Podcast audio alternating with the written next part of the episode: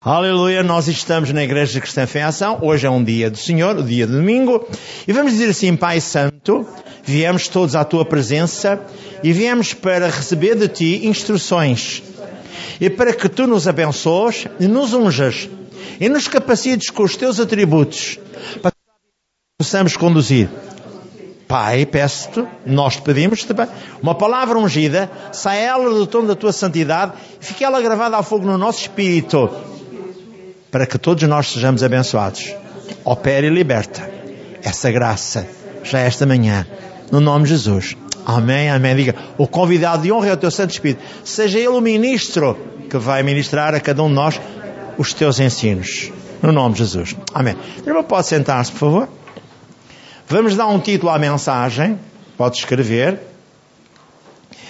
E o título de mensagem é A fé move a mão de Deus. A fé move a mão de Deus. O que eu e você pretende também saber é o seguinte: crer na palavra ungida tocará a sua vida e o libertará. Isto é na minha sequência, no meu resumo. Arrependimento é o trampolim para que a cura divina entre na sua vida e faça morada em si. Já vou dar um exemplo, por exemplo, do Pai, Pai Nelson, era como ele era chamado nas Assembleias de Deus. Depois foi um homem bem diferente, muito abençoado, ainda que tivesse esmagado uma perna, queriam amputá-la, mas ele foi curado e foi liberto, porque o ungiram e ele arrependeu-se de alguma coisa errada. Há coisas tremendas. Lembro, a dúvida roubará o melhor que Deus tem para si. E vamos depois orar no final pela libertação de cada um de si, em especial da cegueira que está sobre si, para que entenda que nada nem ninguém vai impedir que a glória de Deus continue dentro de si. A glória de Deus, sim. Você não é o templo santo do Espírito Santo do Deus Altíssimo. Ele não habita e não coabita com o seu Espírito. É. Então ele já está dentro de si, o remédio dos remédios já está dentro de si. Então vai ter é que ter o cuidado de se desligar das coisas que o diabo normalmente lança na sua mente para o magoar, para o seduzir e para o acabrunhar ou não poder tomar posse daquilo que é seu por herança. Porque você está em aliança com Deus. A nova aliança, o sangue de Jesus. Hebreus 8:6. Vamos então, com o título, iniciar a nossa mensagem. E vou pedir ali a um jovem que leia Hebreus 11, 1 a 5.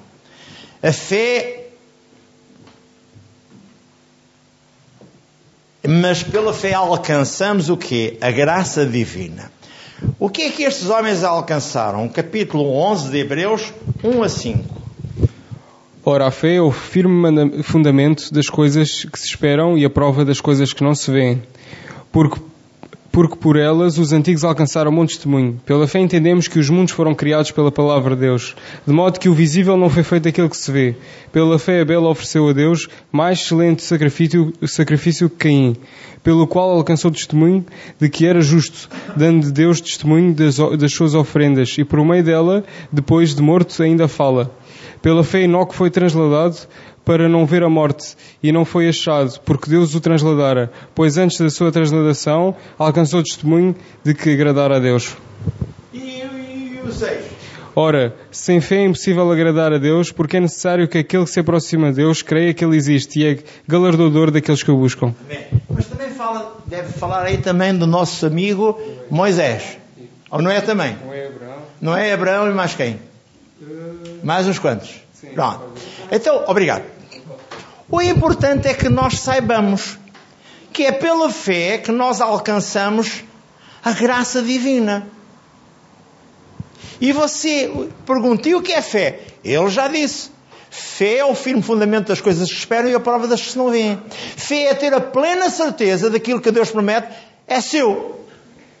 Você tem que agarrar em cada promessa e exigir que ela se cumpra na sua vida ou na minha vida. Todos nós temos que ter ousadia para reivindicar o que por direito é nosso. Vejamos mais. As pessoas estão muito presas à dimensão natural.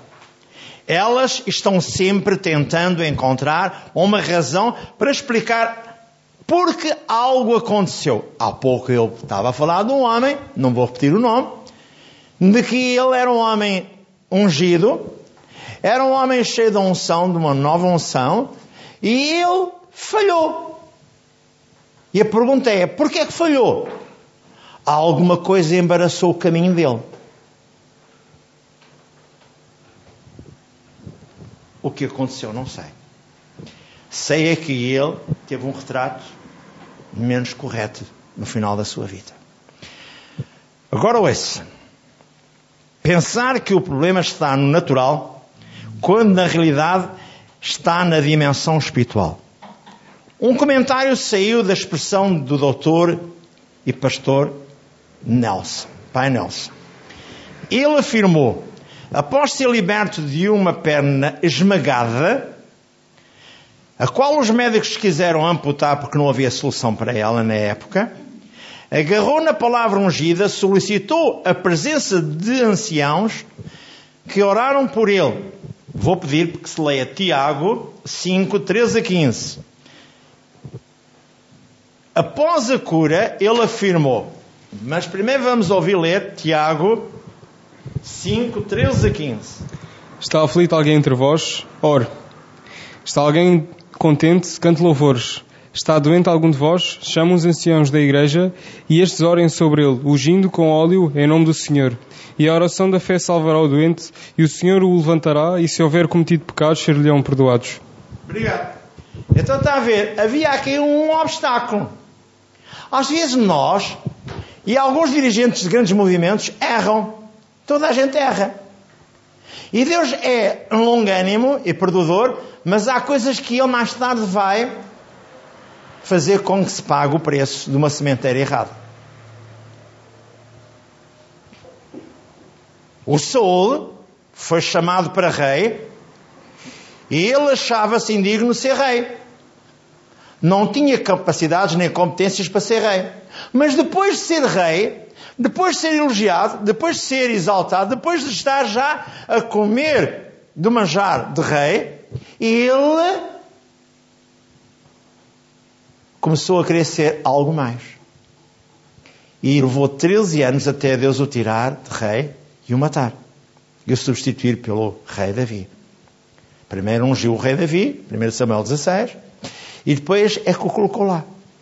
E depois diz também porque é que o Saul foi destruído. Porque no momento em que ele começou a fazer as neiras, não deu ouvidos a Samuel, e depois errou. Não vamos para lá agora. Vamos agora para a nossa lição. O importante é que nós saibamos, não há mal que não venha ao homem sem quê? Provérbios 6.2. E a Bíblia diz, normalmente, enredaste com as palavras que saíram da tua boca.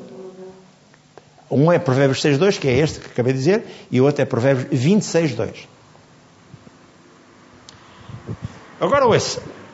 Ele disse, a cura divina é uma dádiva que o diabo pretende roubar ao homem de Deus, à mulher de Deus. E a quem foi curado. Depois de uma cura, vai haver sintomas que contrariam a cura. E você tem que bater o pé ao diabo e dizer: Não, senhora, eu fui abençoado, porque pelas pisaduras de Jesus eu fui desligado de toda a maldição.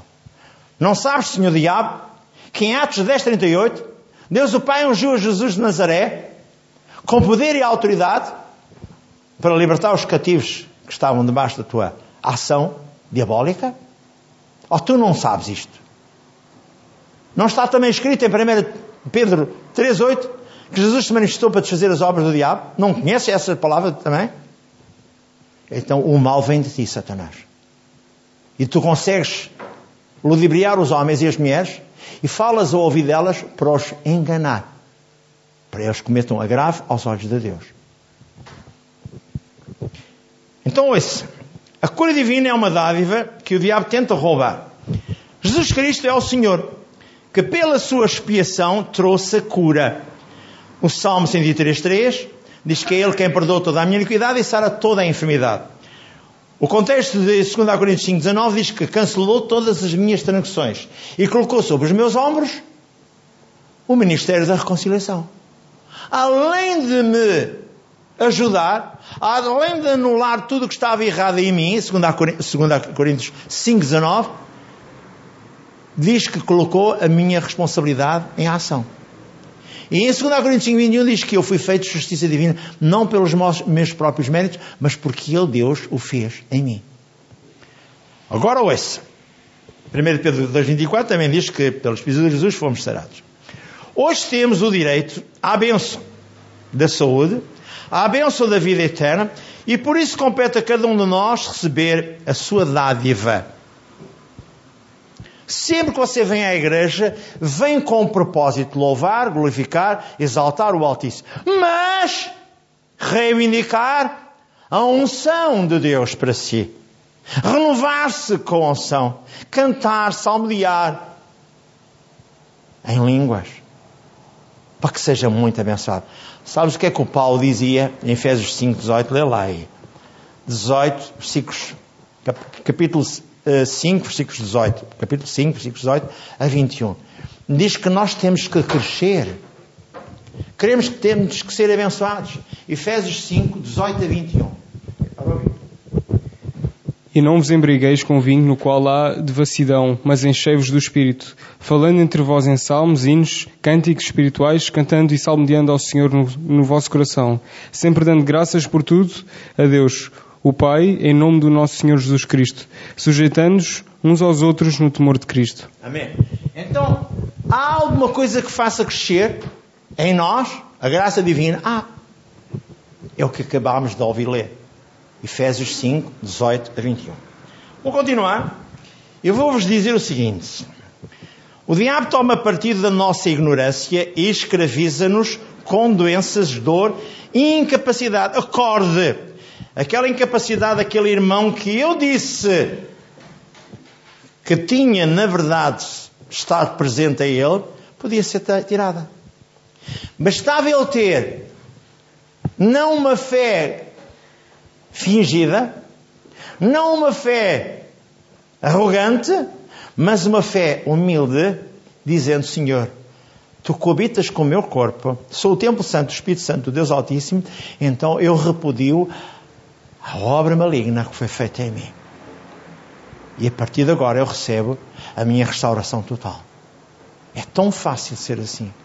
Mas o diabo que se levantou, se levou em Isaías 14, em Ezequiel 28, e levou-se contra Deus, ele vai tentar elevar as outras pessoas. Não fez a mesma coisa com Adão e Eva? Não diz o Paulo para a gente ter cuidado para não sermos enganados como eh, foi Eva é enganada, diz lá em 2 Coríntios, capítulo 11, 13 e 4. Então a Bíblia é tão cheia de conhecimentos. Vamos ser sempre sensatos e vamos ser abençoados, se quisermos. Como eu disse, acorde, tome posse dos seus direitos de aliança com o Pai. Hoje deverá dizer a quem o oprime que Jesus o fez, justiça divina, segundo a Coríntios 5, 21. Toda a gente conhece este contexto. Estou sempre aqui a referenciá-lo. Jesus Cristo é o autor da vida. Podes ler, por favor? Em João capítulo 1, versículos 1 a 4. Ele estava no princípio. Ele falava em existência aquilo que o Pai queria. E o Espírito Santo materializava. É assim que eles funcionam em Trindade. João capítulo 1, versículos 1 a 4. No princípio era o Verbo, e o Verbo estava com Deus, e o Verbo era Deus. Ele estava no princípio com Deus, todas as coisas foram feitas por intermédio dele, e sem nada do que foi feito se fez. Nele estava. Tu, todas as coisas foram feitas por intermédio dele, e sem nada ele nada, e sem ele nada do ah, que foi feito se fez. E sem ele nada do que foi feito se fez. Nele estava a vida, e a vida era a luz dos homens. Obrigado. É, Já está no 4? 1 a 4. Então o que é que nós pretendemos ver e saber? É que Deus está connosco, Ele é o autor da vida. Se Jesus é o autor da vida e colocou em nós um coautor da vida que é o Espírito Santo, afinal o que é que nós precisamos? Louvar, glorificar, salmodiar, bem dizer o Altíssimo e afastar de nós o que não presta.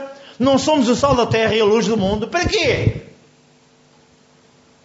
Para estabelecermos a paz e para anunciarmos que Jesus Cristo é o Senhor. Para ver se nós conseguimos tirar dos caminhos das trevas aqueles que podem ainda ser salvos para a gloriosa luz do Senhor Deus e Pai. É essa a nossa função. Vejamos mais. Se Jesus Cristo é o autor da vida, Jesus passou dois terços do seu ministério a curar e a libertar homens e mulheres, jovens e crianças da opressão e do jugo satânico. Lucas escreve em Lucas 10, 38 que Jesus foi ungido com o Espírito Santo e poder para libertar os oprimidos do diabo. E a mesma coisa está escrita em 1 João, eu há pouquinho disse Pedro, 1 João 3,8. Jesus se manifestou para desfazer as obras de quem? Do diabo. Agora ouça, doenças não vêm de Deus. 1 João 3,8 afirma: Para isso o Filho de Deus se manifestou, para desfazer as obras do diabo. E a Bíblia revela-nos qual é a raiz de todas as doenças. Romanos 6, 23 afirma: O salário do pecado é a morte, mas o dom gratuito de Deus é a vida eterna em Cristo Jesus, Senhor nosso e Deus nosso. Agora ouça, analisando aquilo que acabamos de pronunciar, isto revela-nos que a raiz invisível da doença é o pecado. O salário do pecado é a morte. Mediante o pecado, o império da morte, isto é, o diabo, vem lá em Hebreus 2,14, incessantemente alimenta a doença com vigor, retirando a vida mediante intensas dores e muito sofrimento. O que o diabo quer é que nós possamos desistir de estar com Deus. Não disse a mulher de Jó, de Jó, Jó, amaldiçoa a Deus e morre. Falas como uma louca. Se Deus nos deu tudo e agora permitiu que nos tirasse, não importa. Amaldiçoarei a, a, a Deus aquele que me deu tudo? Não. Ao fim de nove meses o cativeiro de Jó acabou. E Deus deu-lhe em dobro. Filhos, filhas. Herança, bens. Foram nove meses de grande confusão, de grande problema para ele. Mas ele tinha uma fé inabalável. Jó. És como qualquer Jó. Não. O Jó suportou a afronta porque Deus viu que podia confiar nele. Visto o meu servo Jó, capítulo 1 de Jó. Vês de onde rodear a terra, Satanás? Ah, é? Visto o meu servo Jó? Não há ninguém temente a Deus como ele. Pudera não. Tu enches de bens. Tu lhe dás isto, tu lhe dás aquilo. Tira-lhe tudo. Não lhe toques na vida. E o diabo não, não foi de modas. Limpou aquilo tudo. Mas Deus é soberano. Ele é o seu Deus, é o meu Deus, é o nosso Deus. Há coisas que você não está preparado para, para, para, para passar. Ouça, você não vai passar aquilo que Jó passou. Porque Deus não vai ver em si aquilo que viu em Jó. Nem aquilo que viu em Elias. Nem aquilo que viu em Enoque. Enoque estava tão perto de Deus, tão perto de Deus, tão perto de Deus, lá no capítulo 5, versículo 23 de Gênesis, estava tão perto, tão perto, tão perto, tão perto, que Deus o tomou. Isto é tremendo. Não é qualquer um que passe este ou aquele teste, mas aquele que estiver preparado para o teste é que Deus vai utilizar para glorificar o seu nome. Agora vamos entrar num patamar. Eu vou-lhe dar depois mais alguns destes Bíblios que falam sobre testemunhos, mas vou dar-lhe um em especial, hum, no final da reunião, de uma mulher ébria, fumadora inveterada e prostituta, com cancro em todo o corpo, cancro terminal, dez dias de vida. Nunca aceitou que alguém lhe falasse de Jesus. Nunca aceitou que isto e que mais aquilo outro acontecesse. Mas uma sobrinha encheu-se de ousadia. Era repudiada quando ia à casa dela para falar de Jesus. E ela dizia-lhe os maiores disparates. Mas quando ela já estava no final da vida, com dez dias de vida, Ela aceitou a filha, a, a sobrinha, falar com ela. E não só aceitou, como disse, então ora por mim. Agora já sei que vou morrer e vou para a eternidade. Porque recebi Jesus como o meu Senhor e Salvador. Não, tia! Você tem 40 anos de idade e vai, vai viver e testemunhar daquilo que Deus fez em si. Eu já vou contar a história. Real. Vou agora falar o seguinte. A principal função da doença, seja qual ela for, a sua origem, é destruir o corpo. E lembre-se, o seu corpo, o meu corpo, o nosso corpo, é o Templo Santo, o Espírito Santo do Deus Altíssimo. E Ele não quer partilhar doenças consigo. Nem álcool, nem drogas, nem prostituição, nada. Ele é um espírito ciumento. Então agarre-se a ele. A Bíblia não diz lá em 1 Coríntios 6, 17: aquele que se junta com Deus é com ele um só espírito. Agarre-se a este texto bíblico. Afaste-se o que não presta. A doença é o resultado do pecado. E o diabo, que é a personificação do pecado, assume o controle do poder da morte. Mas Jesus tem as chaves do inferno. Diz lá em Apocalipse capítulo 20. Jesus venceu o diabo. E ele vai para a eternidade, para o lago fogo enxofre. É. O caminho para tomar posse da cura. Primeiro, reconciliar-se com Deus, confessando os seus pecados. Segundo, falta de perdão para alguém que nos fez mal impede que a abundante graça divina o restaure. Assuma o seu erro e liberte-se. Lance perdão às pessoas. O perdão não é visível. Mas é uma atitude de coração. O que é que lhe interessa assim? Você não vai comer, nem viver com ele, com essa pessoa que o ofendeu, que o magoou, que o maltratou? Liberte perdão. Olha, Senhor, eu entrego no teu altar, faz alguma coisa dele, Pai. E perdoa como perdoaste a mim. Acabou a conversa. A cura do seu corpo começa no seu espírito, passa à sua alma e desce ao seu corpo. Então, primeiro, eu recebo Jesus como Senhor e Salvador, como o meu libertador, como o meu curador, como o meu abençoador, e a minha alma é restaurada pela Sua palavra. E o meu corpo é abençoado pela resultante da comunhão do Espírito com a palavra. Tiago 5,16, há bocadinho ouvimos ler: Consai os vossos pecados uns aos outros, orai uns pelos outros, para que sejais curados. Arrependimento é o trampolim para a cura. Para você, se fez erros, arrependa-se. Lê lá, por favor, em Isaías 43, 25. As pessoas às vezes ficam um pouco apreensivas. Epá, o homem parece que sabe os versículos corpos. Eu falo todos os dias neles. Eu quero estar preparado para qualquer altura, para qualquer eventualidade de ser abençoado. Qual é o problema? Isaías 43, 25, o que é que diz? Chegas ao pé de Deus e falas o quê? O que é que diz? Eu, eu mesmo, sou o que apaga as tuas transgressões por amor de mim. Então, olha, chegas ao pé de Deus e confessas o seu pecado. E depois ele diz: agora entra aqui ao meu aposento e fala comigo. Eu, eu mesmo sou quem apaga as tuas transgressões por amor de mim e dos teus pecados não me lembro. Procura lembrar-me, entremos juntos em juízo, apresenta as tuas razões para que eu te possa justificar. Olha, versículos bíblicos para que eu te possa curar, para que eu te possa libertar, para que eu te possa abençoar, para que eu possa fazer tudo aquilo que tu queres. Mas primeiro, tem uma atitude. Pede-lhe perdão. A seguir, tomas uma atitude. Senhor, tenho aqui textos bíblicos. Olha, tenho aqui um relatório. A tua palavra diz assim, assim, assim, assim, assim. assim. Eu quero que tu ponhas a tua chancela aqui, a aprovação, neste relatório. E Deus vai fazer isso. Qual é o problema? Ele ama-o, ele é seu pai. Ainda há pouco falava de um homem que é meu pai espiritual, um pastor que já partiu para o Senhor, Celestino de Oliveira. Ele era o meu pai espiritual. Ele deu uma mão para eu ser o que sou hoje.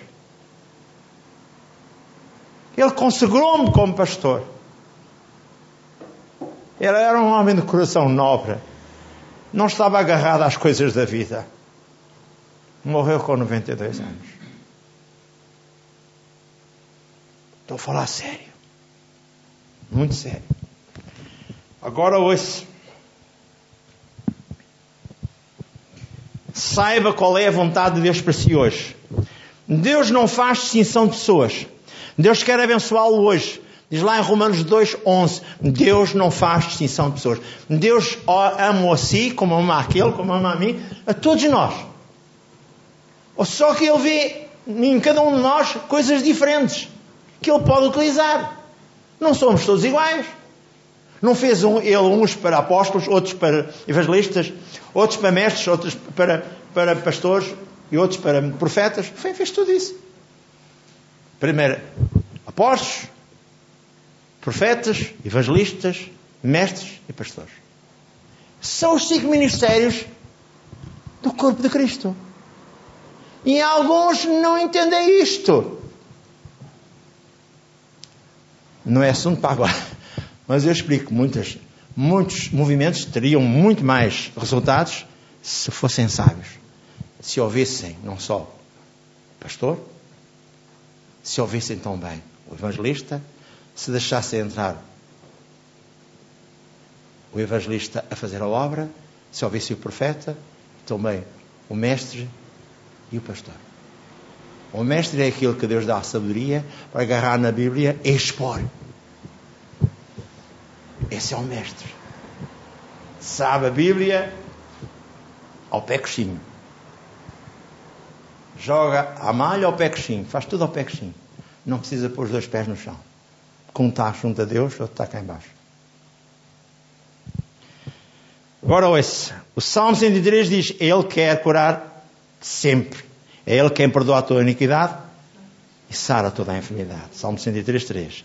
Existe 53, 4 e 5 diz: É Ele que também levou sobre Ele lá no madeiro os seus pecados e os meus pecados, para que jamais possamos ser penalizados. Jesus é o mesmo ontem, o mesmo hoje, o mesmo eternamente. Há pouco disse ao jovem para ler, Hebreus 13, 8, que diz que Jesus é o mesmo ontem, o mesmo hoje, o mesmo eternamente. Não será mais um Tomé, o irmão, vamos pedir para que ele leia João 20, 24.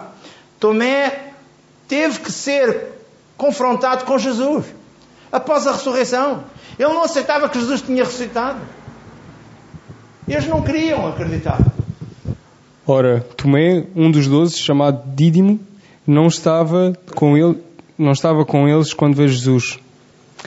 Diziam-lhe, pois, os outros discípulos: Vimos o Senhor. Ele, porém, lhes respondeu: Se eu não vir o sinal dos escravos nas mãos e não meter a mão no seu lado, de maneira nenhuma crerei. Oito dias depois estavam os discípulos outra vez reunidos e tomei com eles. Chegou Jesus, estando as portas fechadas, pôs-se no meio deles e disse: Paz seja convosco. Depois disse a Tomé: Chega aqui o teu dedo e vê as minhas mãos. Chega a tua mão e mete-a do meu lado. E não mais sejas incrédulo, mas crente. Respondeu-lhe Tomé: Senhor meu e Deus meu. Disse-lhe Jesus: Porque me viste, creste? Bem-aventurados os que não vêm e creram. Está aí a falar da igreja de Carrascido. Nós não vimos nada disto e queremos. Então nós fazemos parte da Bíblia. Estás a ver? Nós, nós fazemos parte da Bíblia. Nós somos daqueles que de longe aceitamos Jesus como Senhor e Salvador e temos a plena certeza daquilo que Ele é para nós. É a graça divina que está em nós. É. Tudo vai secar pela raiz. Lá no contexto de Marcos 11, 13 a 20, não vamos ler, porque o tempo já vai longo. Vimos que Jesus veio de Betânia para Jerusalém e de Jerusalém para Betânia, e no caminho de Betânia para Jerusalém ele disse: Foi à procura numa figueira, estava recheada de folhas e não encontrou nenhum figuinho. E ele disse, para exemplo dos discípulos: Nunca mais alguém coma fruto de ti. No outro dia, quando passaram, Pedro disse: Mestre, a figueira secou pela raiz. É. A minha palavra, ao ser propagada, ao ser anunciada, ao ser anunciada, ela vai fazer o que me apraz. E prospera naquilo que me enviei, para, para que enviei. E não voltará para mim vazia, fará o que me apraz. Isaías 55, 11. É. E agora ouça. Leprosos foram curados. Lucas 17, 11. Eu estou a utilizar porque está aqui mesmo ao pé de mim. Senão podia utilizar um de vocês. Lucas 17, 11. E aconteceu que, indo ele, a Jeru- indo ele a Jerusalém, passava pela divisa entre Samaria e Galileia. Continua. Ao entrar em certa aldeia, saíram ao encontro dez leprosos, os quais pararam de longe. E levantaram a voz dizendo, Jesus, mestre, tem compaixão de nós. Ele logo os viu e disse-lhes, ide e mostrai aos sacerdotes. E aconteceu que, quando enquanto iam, ficaram limpos. Um deles, vendo que fora curado, voltou glorificando a Deus em voz alta e prostrou-se com o rosto em terra aos pés de Jesus, dando-lhe graças, e, e este era samaritano. Foi só uma palavra que ele lançou e disse: Vá, ide. E eles confiaram. Ele não tocou neles, foi de longe. Mas um viu que já estava curado e voltou. E disse: Senhor, venho agradecer-te. E agora em Lucas, procura Lucas 4, 38 a 40. e- A 40. Ora, levantando-se Jesus, saiu da sinagoga e entrou em casa de Simão. E estando a sogra de Simão enferma, com muita febre, rogaram por ela. E ele, inclinando-se para ela, repreendeu a febre e esta a deixou. Imediatamente se levantou e os servia. Ao pôr, ao pôr do sol, todos os que tinham enfermos de várias doenças os traziam. E ele punha as mãos sobre cada um deles e os curava. Também muitos, muitos demónios saíram, gritando e dizendo: Tu és o Filho de Deus. Ele, porém, os repreendia e não os deixava falar, pois sabia que ele era Cristo. Agora eu pergunto: e tu és o filho de Deus também? E vocês são filhos de Deus? Vocês não são irmãos de Jesus? São ou não são? Ah! Vamos acordar! Então, claramente, se ele não olhou a quem devia abençoar, mas todos que vinham ter com ele, levou-os à libertação. E consigo tem que ser a mesma coisa.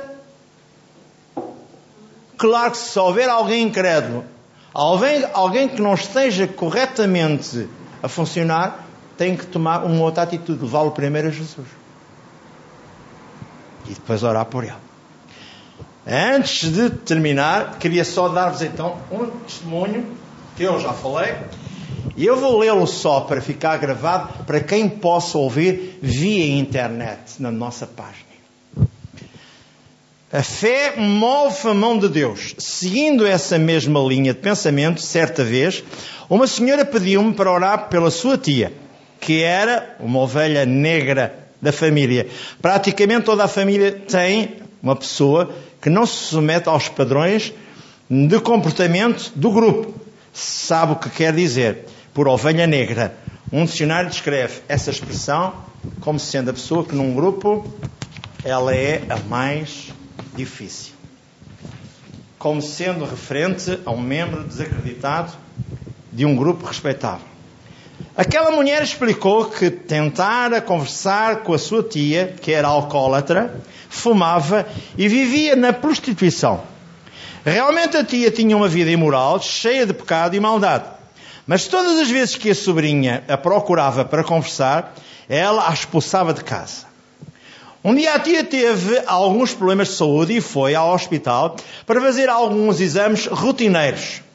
Quando saíram os resultados, os médicos disseram: Temos más notícias.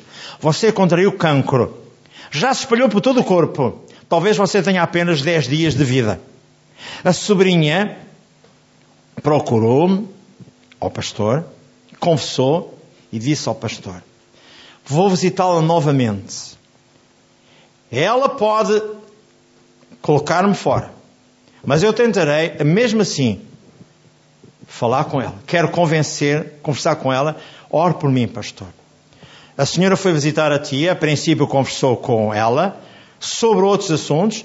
Depois de algum tempo disse: Tia, vim para orar por si. A tia começou a chorar e respondeu: Sim, quero mesmo que você faça isso. Assim a sobrinha fez a oração do pecador com ela. No final a tia falou: Obrigado, senhor, estou salva. Vou para o céu. Agora estou pronta para morrer. A sobrinha disse: Tia, você não vai morrer. Não vai morrer com a sua idade. A tia acabara de entrar na casa dos 40 anos, não conhecia muito a Bíblia e a sobrinha leu para ela Marcos 11, 23 e 24, que diz claramente: Se eu acreditar, assim será comigo. Quer ouvir? Marcos 11, 23 e 24. Em verdade vos digo que qualquer disser este monte, ergue-te e lança-te no mar, e não duvidar em seu coração, mas querer que se fará aquilo que diz, assim lhe será feito. Por isso vos digo que tudo o que pedires em oração, crede que o recebereis e te o leis. Agora não nos marques, que eu vou falar, pedir para leis outra vez. Depois deixou que ela própria o fizesse, a leitura. E mostrou, veja, está na Bíblia, tudo o que temos de fazer é orar, crer e receber.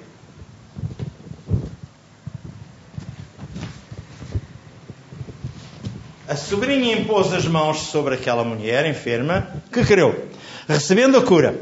Depois a tia começou a declarar a todas as enfermeiras, lá no hospital onde ela estava, depois a tia começou a declarar e elas ouviam o texto.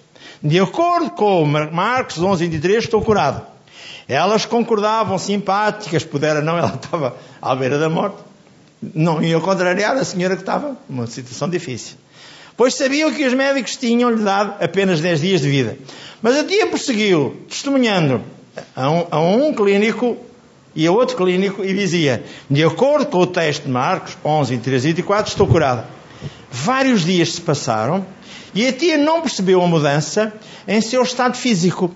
A cada dia, porém, parecia melhor, e no final dos 10 dias ela não morreu e o médico disse: Não entendo. O cancro desapareceu. A mulher tem fé no que Deus afirma na palavra. Quando orar, creia que recebe o seu milagre. Não compreendemos a profundidade da fé, daquilo que Deus pode realizar na vida de alguém. Há um segredo em crer no Senhor.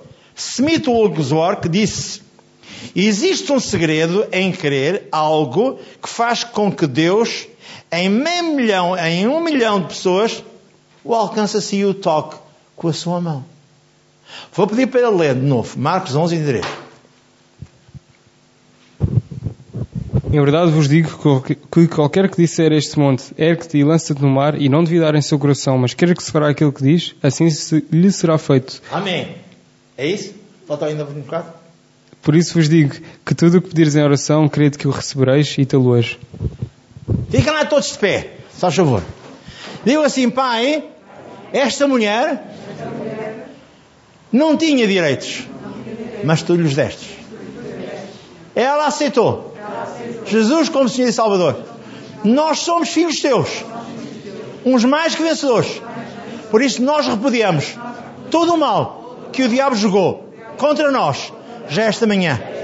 Eu creio e agora eu sei tudo o que eu creio, não duvidando, já é meu. Hoje eu não só sou filho teu, mas recebo a abundante graça que descerá sobre mim e me restaurará e me libertará e me abençoará.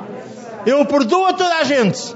Eu me desligo de todo o mal e eu recebo a graça, a abundante graça que encherá a minha vida e não mais sairá de mim.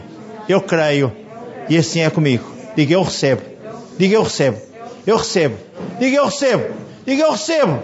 Eu recebo. Aleluia. Diga eu recebo a abundante graça. Não sairá de mim. E me abençoará. E me restaurará. Que o Senhor é meu. É o meu Pai. É o meu Senhor. É o dador da vida. E Ele coabita com o meu espírito. Pelo seu espírito. Eu creio. E assim é comigo. Eu me liberto de toda opressão e julgo. Já esta manhã eu recebo. Obrigado, Pai, pela palavra ministraste para mim esta manhã. Louvado seja o teu nome. Amém e amém. Aleluia.